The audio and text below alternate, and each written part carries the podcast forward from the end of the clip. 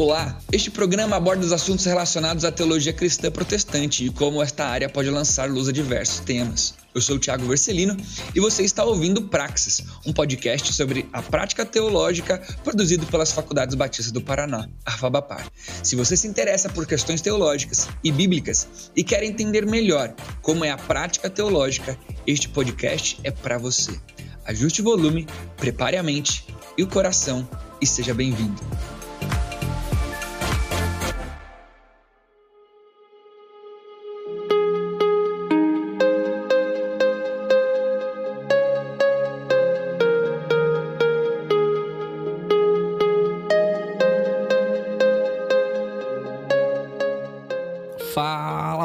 Fala, pessoal, sejam muito, mas muito bem-vindos a mais um episódio do nosso podcast Praxis, aqui da nossa faculdade, Fabapar.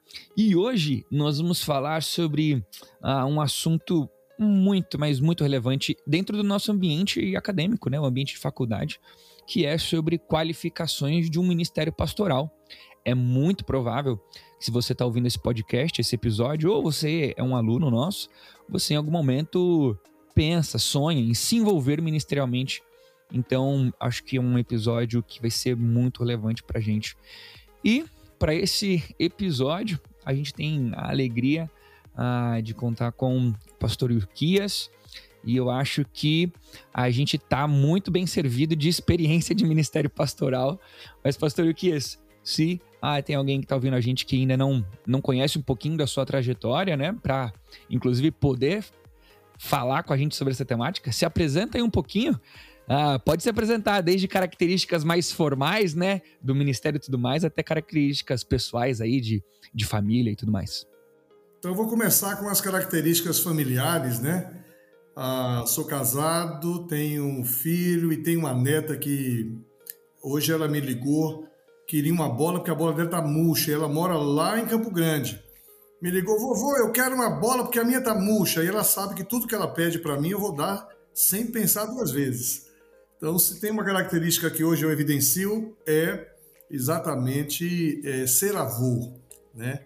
Agora, sou filho de pastor, né? Estou no Ministério Pastoral há mais de 25 anos, é, sou irmão de pastor, tenho transitado no meio pastoral há muito tempo, muito tempo servindo aos pastores, trabalhando na mentoria pastoral e entendo que o ministério, como a palavra ministro, né, lá no grego vai trazer a ideia de servir. O ministério é serviço, né? E para servir, nós precisamos realmente compreender ah, o nosso desafio em servir. Então, estou aqui em Curitiba, pastoreando a Igreja Batista em Lindóia, aproximadamente 25 anos e meio, quase 26 anos. Já desenvolvi algumas funções na denominação, no meio pastoral, de maneira que vai ser bom conversarmos um pouco sobre essas qualificações do ministério, né? Que legal, que legal, pastor. Ah, a gente tem algo, algo em comum na nossa gravação hoje, que o senhor falou que é irmão de pastor, filho de pastor, né? E eu sou, eu sou irmão de pastor, meu irmão é mais novo que eu, mas sou irmão de pastor. E sou filho de pastor, embora meu pai tenha sido consagrado ao ministério depois de mim, já agora aposentado, ele foi consagrado ao ministério pastoral, aposentou da carreira militar dele. Então, temos dois irmãos e filhos de pastores na, na gravação que que bacana, não vai faltar experiência, experiência pastoral. Mas para quem está ouvindo a gente hoje, pastor Uquias, é, às vezes a gente faz suspense, mas eu já queria deixar de cara assim qual vai ser a nossa ideia de conversa aqui. Uh, em off a gente estava conversando e a gente entende que existem três carimbos que a gente pode pensar uh, na hora de dizer se alguém está qualificado pastoralmente, ministerialmente ou não. Um carimbo individual, você tem que reconhecer né, o seu chamado. Um carimbo comunitário, a comunidade onde você está, tem que falar assim, pô, vamos lá, acho que é alguém que está pronto. E também um carimbo divino, Deus dizendo através das características que ele ah, impõe na tua palavra sobre como que deve ser desenvolvido esse ministério. Pastor Uquias, é, de repente um pouquinho da tua experiência própria, como foi o teu reconhecimento individual, o teu chamado ao ministério pastoral, mas como entender que de fato é, quero ser pastor, quero ingressar ao ministério? Eu acho que isso é, é um grande desafio, né? Nós só vamos perceber isso depois. No primeiro momento, a gente tem aquela, aquela, aquele, aquele impulso, aquele chamado, aquele, aquela motivação de pensar nas coisas do reino, se preocupar com pessoas, se preocupar em ajudar pessoas a, a buscarem as coisas do reino. É, a gente começa a ter assim uma intimidade maior com a palavra de Deus, com a oração e a gente começa a ganhar confiança e alegria nas, nas rotinas espirituais, investir na vida de pessoas. Isso vai ganhando espaço até que a gente começa a perceber que tem alguma coisa a mais, que tem algo mais. Nós não sabemos direito o que é e a gente começa a se sentir necessitado de preparo, no primeiro momento, eu imaginava que eu tinha que ir para um seminário, me preparar. Agora, para quê? Eu não sabia para quê. Né? Não sabia e até achava que não era para nada ligado a, a, ao ministério pastoral formalmente, como a gente está compreendendo. Mas aí eu começo a perceber assim uma, uma facilidade em, em perceber, sentir, é, ajudar, encaminhar pessoas e de repente as pessoas começam a, a, a perceber isso em nós também e uma necessidade de capacitação, uma necessidade de responsabilidade, de melhorar. Então eu diria que essa percepção ela, ela vem muito confusa, sabe, Tiago? É, pelo menos para mim não foi tão clara. Eu jamais imaginava, eu nem queria ser pastor e não imaginava que Deus me queria no ministério pastoral. Mas eu já tinha exatamente essa sensibilidade, já levava muito a sério as coisas de Deus, da palavra de Deus. E quando tinha alguém precisando de ajuda, eu já tinha uma alegria enorme em ajudar, em acompanhar, em estudar a palavra, fazer um discipulado, é, visitar pessoas. É, então, isso vai é, ganhando clarificação quando a gente vai percebendo e ouvindo Deus falar. Então, é, essa, essa, esse primeiro carimbo, ele é quase sempre mais devagar. Eu sempre digo que quem se voluntaria para o ministério pastoral é, ou não compreende direito o que seja o ministério ou ainda não teve uma experiência verdadeira porque o ministério pastoral é um chamado e não um voluntariado. Inclusive, os seminários costumam dizer que alguém não é chamado, é assoviado, né? A gente brincava quando tinha um colega que ele era todo, todo afoito, todo... Eu tinha um colega no seminário que ele, cinco e meia da tarde, me procurava e disse, Quias, tem algum esboço de sermão aí? Porque eu vou pregar hoje à noite, não tenho nada. E eu dava o esboço, ele pregava o meu esboço, depois ele vinha agradecer. Eu disse, cara, por que está no seminário se você não consegue nem fazer um esboço? Meu negócio é ser surfista. Mas a minha mãe disse que eu tinha que primeiro fazer o seminário. Então, estou fazendo o seminário e depois eu quero ser surfista. E aí a gente brincava, fulano, você não é chamado, você é assoviado, rapaz. que, que a graça de Deus tenha encontrado ele para que uma igreja não tenha ficado muito tempo debaixo dele, ou que ele tenha mudado e tenha é, né, ganhado aí a, a ideia de ser um, um, um, bom pastor, né?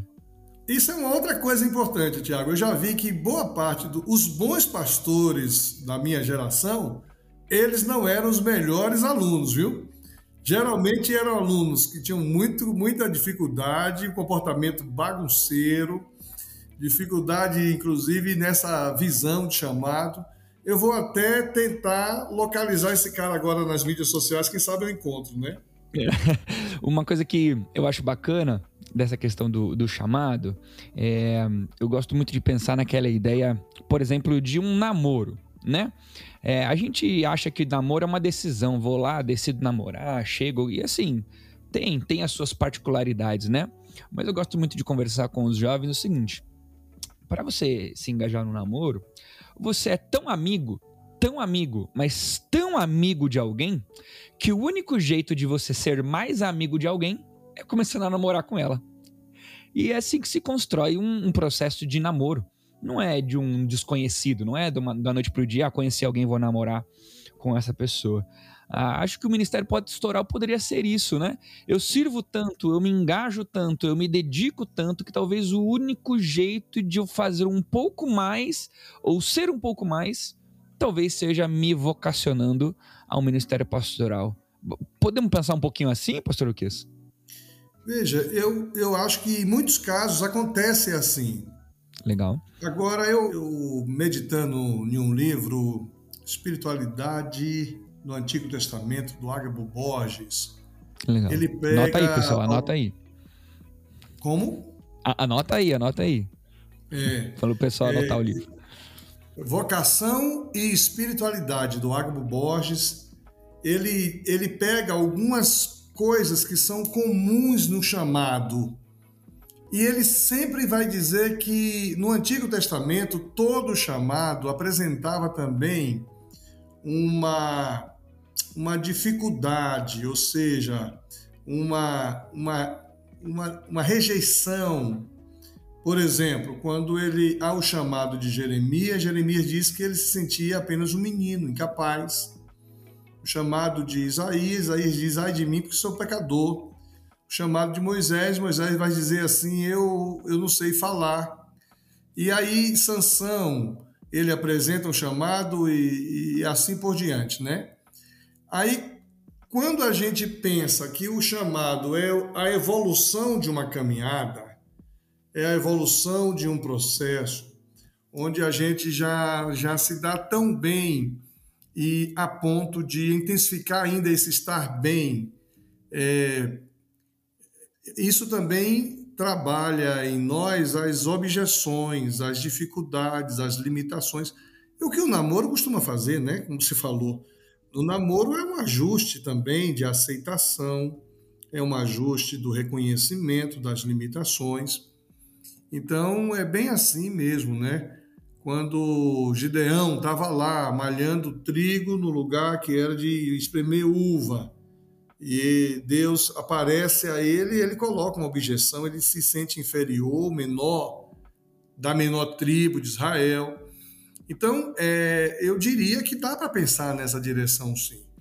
E uma sensação de incompletude, né? Eu tenho 25 anos de ministério e, e me sinto incompleto. Eu ainda tenho muito que crescer, tenho muito que aprender, preciso muito do mais de Deus na minha vida. Então, eu diria que dá para colocar nessa perspectiva que você colocou, sim, entendendo minhas limitações, apresentando diante de Deus as minhas objeções e deixando o fluir de Deus, né? Fluir de Deus diante daquilo que Ele quer, quer me usar, onde Ele quer aproveitar a minha vida, né? Uma, uma questãozinha agora que fica um pouquinho, um pouquinho polêmica, né? Mas às vezes a gente romantiza essa decisão, esse chamado do ministério pastoral como sendo 100% algo sobrenatural, né?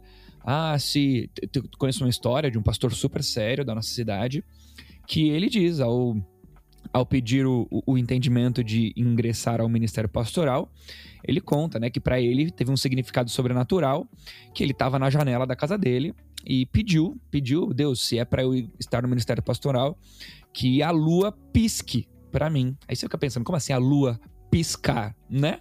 E ele diz que ao término da oração ele abre o olho e um céu super estrelado surge uma nuvem, a nuvem encobre a lua, desencobre a lua. Naquele dia, após as convicções pastorais que ele tinha de leitura da palavra, ele se sentiu confirmado ao ministério pastoral. É, como lidar com às vezes esse anseio por algo sobrenatural? Deus usa alguém para me falar isso. Uh, Deus que alguém da minha família seja curado por, sei lá, alguma questão sobrenatural, como resposta ao chamado. Mas ao mesmo tempo, há aqueles que simplesmente acordaram na leitura bíblica da palavra e entenderam: ah, acho que quero usar a minha agenda cristã como um pastor. Ah, existe como uma maneira de encontrar um equilíbrio? Essa questão sobrenatural não existe? É, é imaginação da nossa cabeça? Ou é, tem que ser sobrenatural sempre, senão Deus não chamou de fato? O senhor vê essa questão? Joguei uma na fogueira aí um pouquinho. É, na verdade, eu acho que tem tudo a ver com, com a personalidade de cada um, né? Por exemplo, eu já vi alguém que diz assim, é puramente irracional. O texto dizia: Eis aí os campos que estão brancos para a ceifa, aonde estão os ceifeiros? E ele disse: Eu estou aqui, estou à disposição, vou servir. Então, uma mente bem racional, ela não vai ter nenhuma evidência é, emocional, nenhuma evidência de revelação. Eu conheço pessoas que fazem o ministério de maneira brilhante e ele vem de uma cultura e de uma mentalidade modernista, né, na percepção racional das coisas. Agora, hoje, nesse momento, nesse tempo que a gente vive, eu sempre entendo que é, eu gosto de, de, de, orientar pessoas que vão passar pelo concílio e fazê-los pensar em três evidências seu, da sua vocação e do seu chamado. Eu, eu sempre digo assim: qual é a evidência bíblica do seu chamado? Eu penso que cada um deve ter um texto bíblico que bateu forte, que falou seu coração. Aí, geralmente, alguém procura uma base bíblica para sustentar aquela experiência de vocação e chamado que já teve lá atrás. Alguns têm a partir do primeiro momento a, a evidência bíblica. Uma segunda evidência empírica, experiencial, vivencial eu, por exemplo, comecei falando da minha. A minha foi muito mais empírica no primeiro momento do que bíblica e depois do que social também. Então, é, qual a, evidência empírica disso? O que é que você. Ah, eu tenho alegria em visitar, em socorrer, em pregar, em ministrar, em, em pensar as coisas do reino. Então, você tem uma evidência empírica, vivencial, que se destaca com muita facilidade. E a outra evidência, eu sempre digo assim, qual é a evidência social? Aonde que as pessoas percebem, reconhecem que você tem um chamado, que você tem uma vocação e alguns vão ter realmente isso muito claro. Os aspectos sobrenaturais, geralmente, é, eu acho que isso faz parte da, da personalidade de cada um, né? Às vezes tem gente que romantiza muito isso se for para ser como Gideão, né? Gideão é, mandou molhar o, o, algodão e depois mandou secar ao redor. Então, é, tem gente que precisa de uma manifestação sobrenatural. Paulo, por exemplo, precisou ser derrubado do cavalo, né? Precisou ser é, escurecida a visão. E a gente vai ter casos assim, assim como temos casos menos numa sociedade como a nossa, uma sociedade onde a experiência, a sensibilidade é muito explorada, eu penso que há uma tendência de se perceber isso, né? Qual o aspecto sensorial que a gente até atribui a, a, a revelação sobrenatural. Mas eu já vi muita gente que tem essas experiências tão claras da lua piscar e a gente não vê nenhuma evidência de, de chamado para o ministério. A gente não percebe Deus usar aquela vida, a gente não vê é, a coerência com aquilo, né? Eu penso que há um misto de tudo isso. Penso eu que tem mais a ver com a personalidade de cada um do que necessariamente com a, uma formatação como Deus chama. Deus chama cada um no seu contexto histórico, existencial, Deus sempre nos chama num contexto social, num momento da nossa existência, e ele sempre faz integração com isso, na minha percepção, né? Legal. Quando a gente olha para então esse entendimento pessoal, então eu quero eu quero entrar no ministério pastoral, eu quero viver a minha agenda de cristão, ah, não como um engenheiro, um advogado, um médico, um secretário, é, um juiz, eu, como um pastor. Escolhi minha agenda a, cristã como um pastor e tenho esse reconhecimento individual. Tomei essa decisão. Agora, não adianta eu decidir isso, mas a minha comunidade não ver claramente uh, essa, essa habilidade em mim. Porque na multidão de conselheiros, né, existe sabedoria, é, Deus utiliza as lideranças, as responsabilidades que existem sobre nós para é, é, essa orientação, né?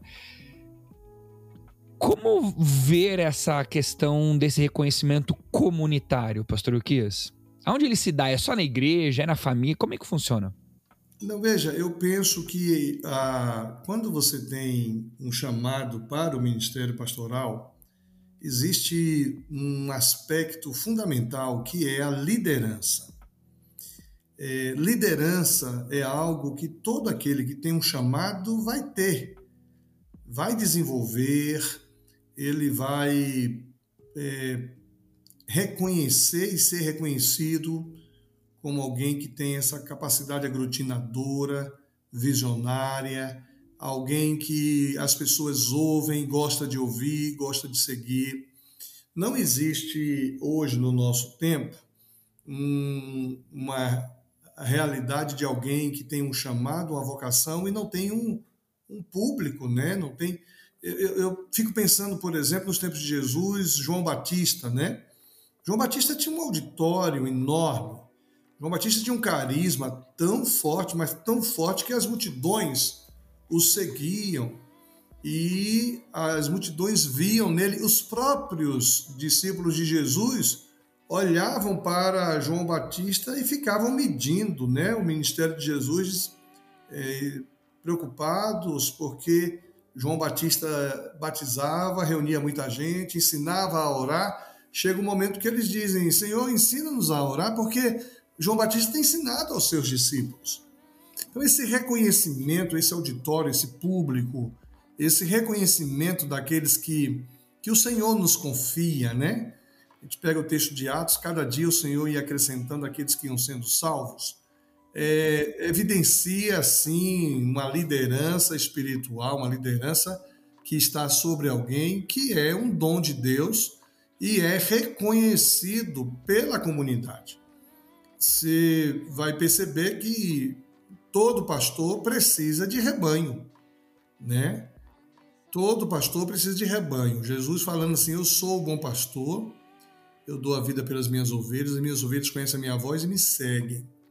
Então veja, é, todo pastor tem rebanho e toda ovelha precisa de pastor. Então essa relação ela é fundamental, Tiago. Eu acho que não tem como o indivíduo é, ser chamado, ser vocacionado e ninguém perceber isso. Eu já tive ah, o dissabor de conversar com um colega que não conseguia ficar em igreja nenhuma, o cara não conseguia sequer desenvolver relacionamentos saudáveis, porque era muito, muito brigão, muito iconoclasta, muito. E eu tive que dizer para ele, querido, acho que você é um bom cristão, você é um servo de Deus, mas eu acho que Deus quer usar você em outra área, porque se Ele quisesse usar você no ministério pastoral, eh, você não teria tanta dificuldade, tanta rejeição. E a gente ajudou ele a conseguir um outro emprego e o cara hoje é feliz da vida numa outra área, mas com o mesmo carinho, servindo a Deus do mesmo jeito. É, porque realmente, e hoje na, na denominação batista, existe esse conceito, né? o, é preciso que a comunidade de fé reconheça no candidato o seu chamado e a sua vocação, ateste o seu chamado e a sua vocação. Agora, a gente vai perceber chamados e vocações ministeriais que não são necessariamente para o ministério pastoral. Por exemplo, é, nós estamos vendo hoje quando alguém é chamado ministério missionário. A orientação que muitos dão é de uma qualificação além da qualificação teológica, né? Então, um cara que faz, eu quero ir para o campo missionário, quer que, de que maneira eu posso servir no campo missionário, que estratégia eu posso adotar? Quase sempre é uma formação. O cara vai ser técnico de futebol, vai ser médico, vai ser fonoaudiólogo, vai ser não sei o quê. E ali ele usa isso para cumprir a sua missão, porque o cara tem um chamado específico de ser um, missionário, é, plantador de igreja, que vai investir espiritualmente. Então, tudo isso hoje está tá sendo muito é, diferente do que era outrora.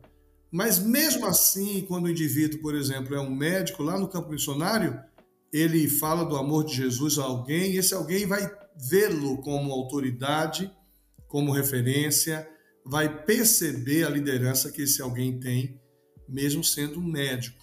Então, a, a, a base que a gente tem é uma base bíblica realmente, né, que a comunidade atesta isso.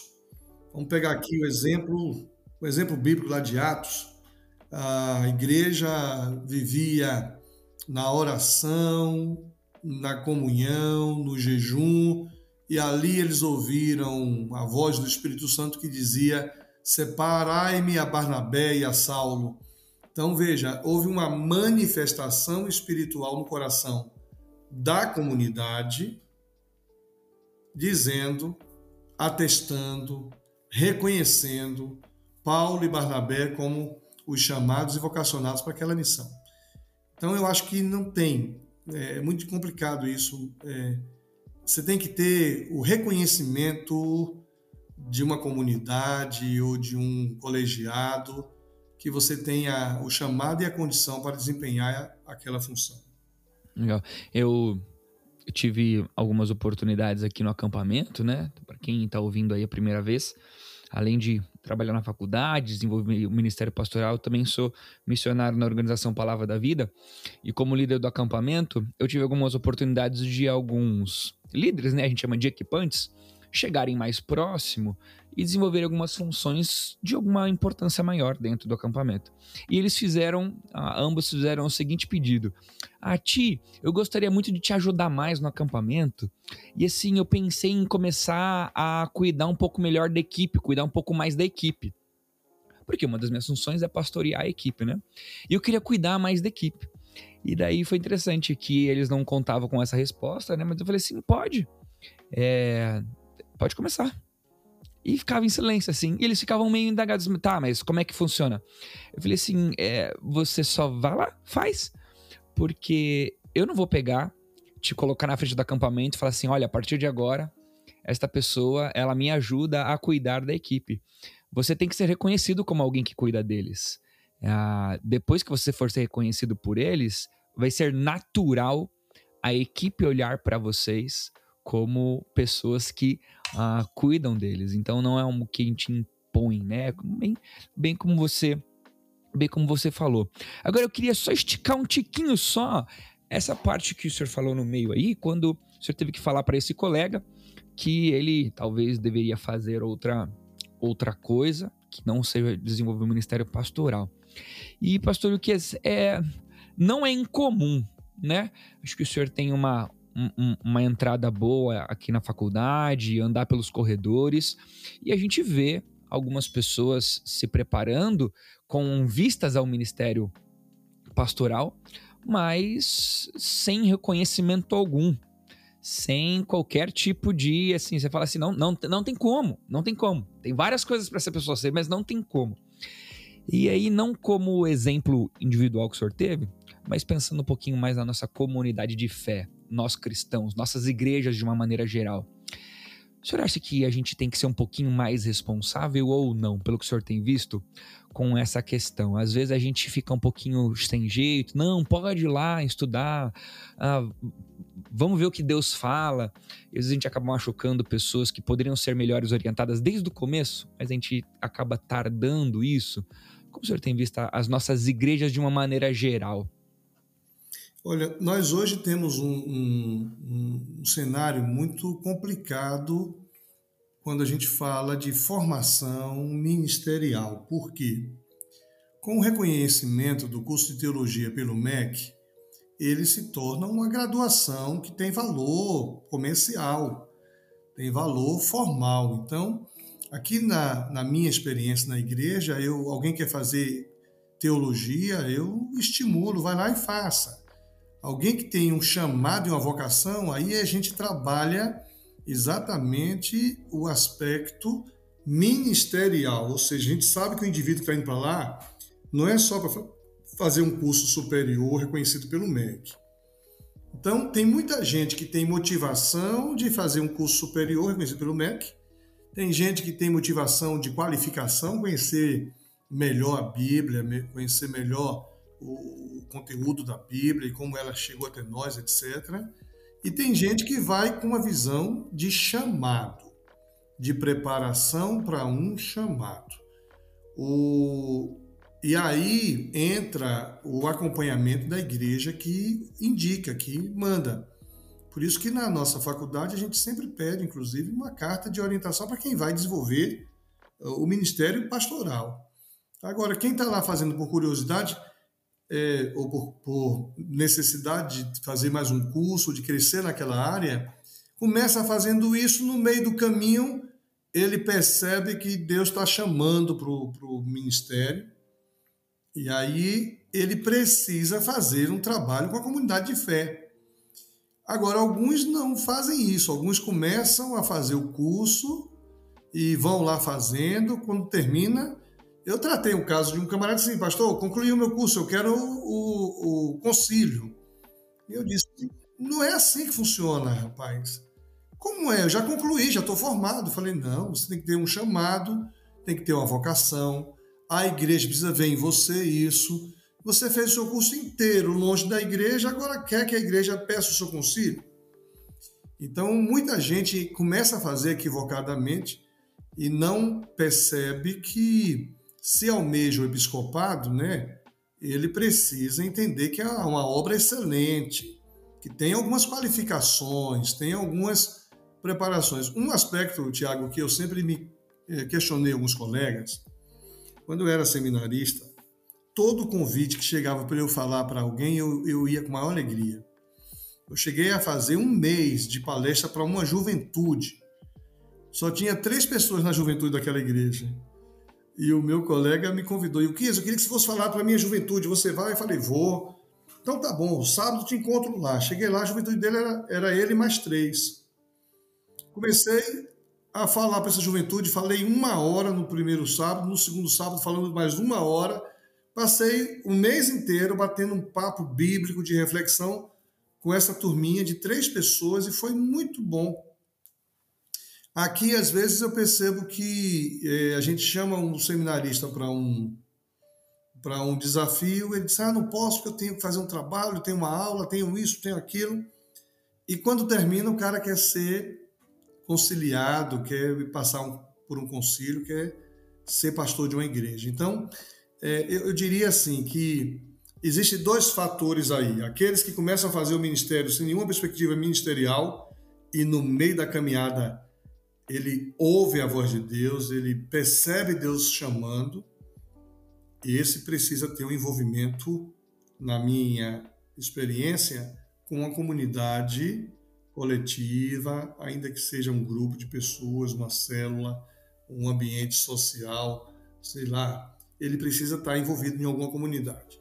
E aqueles que já entram para a preparação com o reconhecimento de um chamado, e aí o indivíduo precisa ter é, é, fundamentação na comunidade de fé. Tudo parte da comunidade de fé. A igreja é o centro, na minha concepção. A igreja é a base né, para tudo. Né? Não sei se eu consegui dar uma linha, mas eu penso que é por aí. Sim, não, foi, foi muito bom. É, porque às vezes, né? E, e tava me recordando agora, né?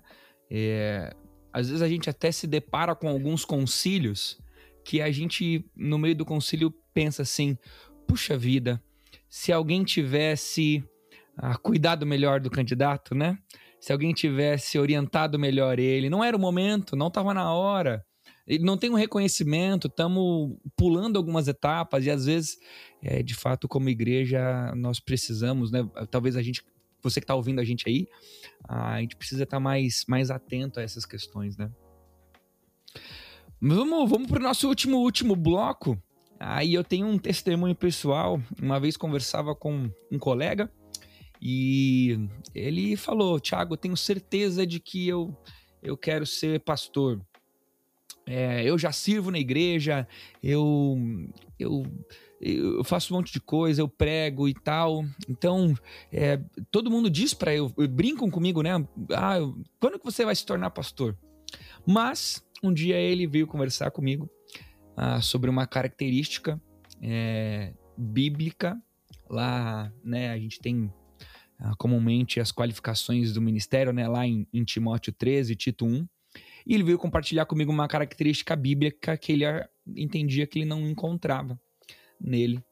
E daí eu, ele falou assim, mas Tiago, e aí? Eu falei assim, olha, é, talvez você já tenha o que você precisava. Deus está respondendo a sua oração. Ele, ele falava assim: Eu oro para Deus, né? Eu falei assim: então, você pode parar de orar. Ele já respondeu para você com a palavra dele. Se você não tem essa característica, a resposta que ele está te dando é: continue servindo com a excelência que você serve. Ah, que bom que você tem esse desejo, mas talvez não formalmente como um ministério pastoral. Pastor Kias, última pergunta. Como é, averiguarmos no nosso coração e no coração daqueles que almejam o ministério pastoral as questões bíblicas, né, as qualificações ministeriais bíblicas ah, que a gente encontra na palavra de Deus, né? É, eu, eu diria que é, a última frase sua, que a gente encontra na palavra de Deus, eu diria que é ter encontros verdadeiros e profundos com a palavra de Deus é, a gente, nossa ferramenta de trabalho é a palavra de Deus. Se eu não tenho encontros verdadeiros e profundos com a palavra de Deus, eu não tenho o que dizer, não sei nem me definir direito. Quando o colega aí que você mencionou, ele já percebia que uma das qualidades ele não possuía, então, é, e querer ouvir isso de terceiros, eu sempre digo que a gente precisa de encontros verdadeiros e profundos com a palavra de Deus. Eu olho para todo, toda a evidência de chamado que a gente tem ali na Bíblia, sempre tem um encontro ou com Jesus, Saulo, Saulo, por que me persegues? Quem és tu, Senhor? Então, Jesus chama os discípulos, né? Vem e segue. Palavra de Jesus. Jesus é o verbo, né? No princípio era o verbo, verbo estava com Deus. E o verbo diz: Vem, larga tudo aí e me siga. É, nós vamos ter também evidências no Antigo Testamento. Aconteceu a mim a palavra do Senhor dizendo. Então, acho que é fundamental termos encontros verdadeiros e profundos com a palavra de Deus. Um outro aspecto que eu acho que é fundamental é perceber essa comunicação efetiva de Deus conosco. Eu preciso ouvir Deus falando, eu preciso falar com Deus e eu preciso perceber Deus me respondendo. Né? É, é, preciso que haja essa sensação de comunicação verdadeira de ambos os lados. Não apenas um lado que se revela através da palavra e os meus dilemas pessoais, né? Aí, e as minhas crises existenciais. Eu coloco para Deus: olha, Deus, o Senhor me chamou, estou aqui vivendo isso, como é que vai ser? E eu percebo Deus respondendo, né, tudo isso. E isso vai exigir que a gente trate com maturidade as dificuldades, as objeções que a gente sempre vai ter, né? Uma coisa que eu acho fundamental é que é, quando a gente tem encontros verdadeiros e profundos com a palavra de Deus e há uma comunicação efetiva de Deus para conosco, a gente vai perceber que há uma ordem no nosso chamado, há um foco, né? É, eu me lembro muito bem quando lá atrás alguém em uma praia em Boa Viagem, lá em Recife, eu era adolescente, e um camarada sentado na, na cadeira vendo foi, as ondas. Foi ontem, foi ontem, né? é, isso foi ontem, 1986. Aí, rapaz, o cara dizia assim: e o que você já percebeu que você tem uma liderança extraordinária? E eu disse: nunca percebi esse negócio. De onde você tirou isso? E o cara foi dizendo onde ele percebia a minha, minha facilidade de perceber, de encaminhar, de fazer. E eu guardei essa palavra e, e em tendo encontros verdadeiros e profundos com a palavra de Deus, eu fui percebendo essa qualificação, porque Deus deu um para apóstolos, outros para mestres, outros para presbíteros. E nessa, nessa compreensão da palavra de Deus, fica muito evidente o dom que eu possuo e de que maneira ele se dinamiza. Mesmo assim, apresento diante do Senhor as minhas dificuldades, mas há uma ordem muito clara. E essa clarificação da ordem, eu citei aqui Jeremias, Jeremias tinha uma ordem muito clara. Tudo que eu te mandar falar, falarás. As nações te dei por profeta. Né? A ordem clara que Deus deu a, a, a Isaías, que eu não queria nunca um ministério como o do Isaías, né? Você vai pregar e o povo não vai ouvir e não vai se converter, porque eu vou endurecer o coração daquele povo. Então, assim, eu penso que a gente percebe quando temos encontros verdadeiros com a palavra, a gente percebe que há um, uma ordem estabelecida, né? E também há uma promessa, né? Essa promessa, ela não pode faltar. Eu pego o, mandamento de Jesus, é me dado todo o poder no céu e na terra, portanto, vão, façam discípulos de todas as nações, eu estarei convosco todos os dias. Essa promessa, ela, ela traz uma segurança para quem desenvolve o ministério. Ele sabe que nenhuma palavra vai voltar vazia, o Senhor está com a gente, a gente vai realizar e a gente vai fazer se cumprirmos a ordem do Senhor. Então eu penso, Tiago, que é, essa, essas qualificações elas são trabalhadas em nós a partir da palavra de Deus encarnada, né? vivida, é, empírica, experienciada e, e, consoladora, que ela, ela é quem sustenta na hora das dificuldades. Porque o ministério pastoral ela, ele é muito mais difícil do que muita gente imagina. Deixa eu me permita contar uma experiência é, vivida aqui segunda-feira. Segunda-feira é o dia que eu jogo vôlei. Toda segunda-feira, das 8 da noite às 10, eu jogo vôlei. E eu sou louco por vôlei. E eu sempre reservo esse horário. Nesta segunda-feira, eu vim para a rua com a roupa de vôlei, moletom, tênis, e não deu coro, e aí não teve vôlei. Eu fiquei tão frustrado, tão chateado, e eu estava aqui na igreja, no gabinete, sete horas da noite, saí daqui, fui falar com o pessoal ali, ó. Estou saindo daqui frustrado porque não vai ter vôlei hoje. Eu falei, fiquei muito chateado com isso. Quando eu entro no carro, recebo a notícia do falecimento de uma líder aqui da igreja. Aí eu volto aqui e comunico com o pessoal que estava aqui fora que eu falei que estava frustrado é, fulana faleceu, ore por elas, eu vou trocar de roupa e estou indo para o hospital.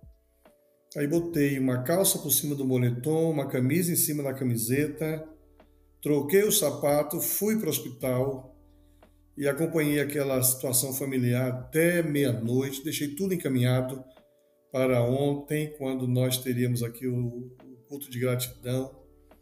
E aí tinha um líder aqui que chegou para mim e disse assim: ontem eu falava com a minha esposa que ser pastor não é brincadeira. Eu falei, por quê?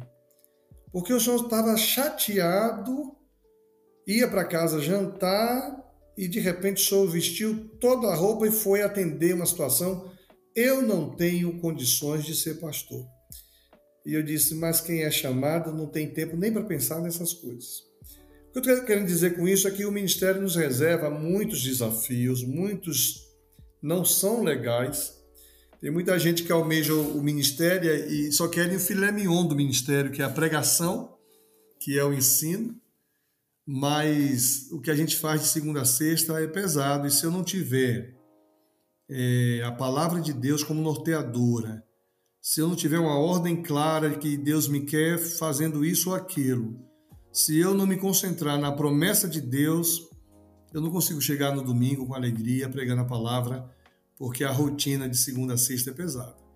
Então, eu penso que eu preciso ter uma concentração forte na promessa que Deus tem para mim, para que eu possa desempenhar ou desenvolver o ministério que Ele me confiou, né? E nada impede, né, pastor Kies, de. Acho que uma coisa que eu precisei, porque não foi a minha experiência, né?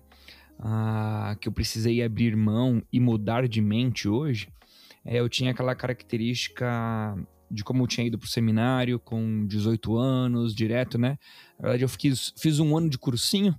Eu tinha o sonho de ser policial, meu pai é policial, né? Lá em São Paulo. Então eu fiz cursinho para ir para fazer o teste da polícia e tudo mais. Mas depois desse ano eu já fui direto pro seminário para me preparar para o ministério pastoral. Então eu tinha essa característica na minha cabeça de urgência, né, de ingressar ao ministério pastoral. Queria muito, era o que o meu desejo, fui para cima e tudo mais. Mas hoje eu vejo já essa questão desse chamado universal do cristão, que a gente não precisa deixar de servir só porque ainda não somos pastores ainda. Então, e eu acho que isso leva também a entender essa questão de processos dessa qualificação pastoral que talvez é um trabalho que Deus vai lapidar com o tempo. Às vezes olhar para as características de Tito e de Timóteo e olhar ali, puxa vida, a minha família tá desorganizada, né? Tá lá escrito governe bem para para casa. Puxa, minha, minha família hoje está desorganizada. Meus filhos não estão tementes a Deus, né? Ah, tem outras características e, e talvez, embora Deus esteja respondendo não porque não está daquele jeito, mas talvez sejam ainda não. E nada impede então de desenvolvimento, né? Ah, o ministério pastoral ele pode ser reconhecido através de um desenvolvimento. É, eu acho que é o seu exemplo, né, pastor? Que o senhor foi pastor, ah, ingressou no ministério pastoral já com uma caminhada de vida, não foi? Sim, eu fui ser ordenado pastor já com 20, 27 anos, né? Agora, uma coisa que a gente precisa dar atenção, ainda hoje eu estava pregando ainda há pouco ali, e eu dizia, quando eu era pastor mais imaturo, inexperiente, eu pregando sobre Ananias e Safira, eu dizia, eu queria ter o poder que Pedro teve, porque tem alguns irmãos aqui que precisariam cair duro. E agora que eu sou um pouco mais maduro, eu já não quero mais ter esse poder. É, o que eu quero dizer com isso é que existem sim processos, como você está falando, e o ministério ele, ele ajuda a gente a se desenvolver. É muito complicado quando a gente espera de, um, de alguém que está entrando no ministério que ele já tenha as características completas e toda a capacidade, toda a maturidade. Tem muita coisa que ele vai aprender vivendo no, o ministério. É, embora eu tenha sido filho de pastor, irmão de pastor, é, sempre fui crente, sempre fui leitor da palavra, tenha uma boa formação, muita coisa eu fui aprender exercendo o ministério. Né? E a gente vê experiências bíblicas disso lá, quando é, Paulo tem dificuldade de caminhar com João Marcos. João Marcos precisou crescer em uma área e depois vai ser uma bênção lá para Barnabé. E no final da vida de Paulo, Paulo reconhece a evolução, o desenvolvimento, o crescimento de João Marcos. Então, assim, o, o ministério pastoral, ele é um, um, desafio e uma coisa gloriosa, né? Quem almeja o episcopado, excelente obra deseja. Tem que ter essas qualificações primárias e muita coisa vai ser adquirido no caminhar, muita coisa vai ser aprendido no caminhar. Quanto à infantilidade ministerial, todos os pastores já fizeram. E alguns jovens pastores chamados, vocacionados, é, não tendo um coração ensinável, uma mente de, de aprendiz, pensa até estar desqualificado porque ainda não tem as experiências que ele julga necessárias.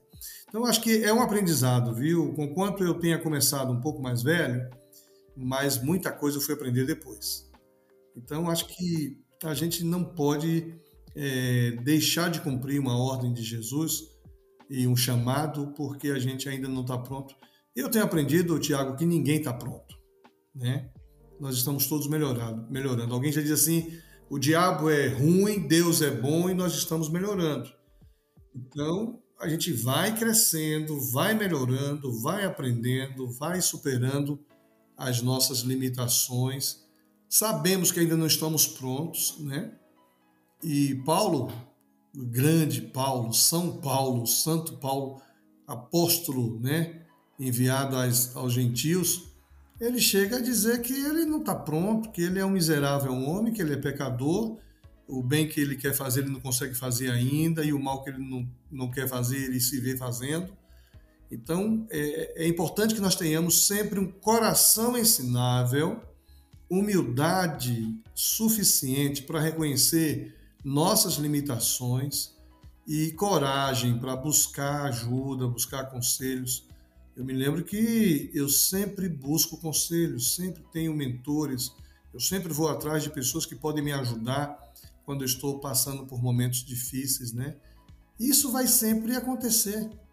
De vez em quando eu atendo pastores maduros, pastores com 30, 40 anos de ministério, mais velhos do que eu no ministério, e eles vêm conversar comigo. E eu compartilho um pouco. E quem sou eu para ensinar esses gigantes? Mas a gente vai perceber que uns aos outros é, está presente na comunidade de fé. Ah, os batistas, por exemplo, eles não creem no, no clero, né? E no laicato. A gente vai entender que todo mundo é, sacerdote, né? Há um sacerdócio universal. Então, um, um, jovem pastor pode abençoar a vida de um pastor maduro, né? Então, minha, minha palavra aqui, até porque as pessoas que estão nos ouvindo aqui, alguns estão no ambiente de formação, estão lutando ainda, querendo alcançar alguns dos padrões, e os escritos aí por Paulo e por Tito é, estão de acordo, mas outras limitações existem, eu queria estimular você a, se você tem um chamado, se isso é forte, se Deus tem falado com você, se tem falado com Deus, se há uma clareza da, da, da ordem dada por Deus, confia na promessa e deixa Deus te usar e você vai ver que Deus vai fazer grande, grandes coisas através de você, né? Grande é a obra. Onde estão os ceifeiros, né? Que legal. Pastor Kies, acho que a gente, a gente chegou, cumprimos, cumprimos a promessa que a gente estabeleceu lá no, no comecinho do podcast. Que, que papo bacana, que conteúdo legal ah, para todo mundo aí que tem se relacionado com essa ideia, questão, preparo do, do Ministério Pastoral. Muito, muito obrigado, viu? Pelo, pelo tempo juntos. Valeu, Tiago. Eu agradeço, é sempre bom estar com você. Muito obrigado pela oportunidade de estar mais uma vez contigo aí. Que Deus abençoe e continue usando essa ferramenta para abençoar vidas aí. Amém. Galera, esse foi mais um Praxis, o podcast aqui da nossa Valpar. Um abraço e até o próximo. Valeu!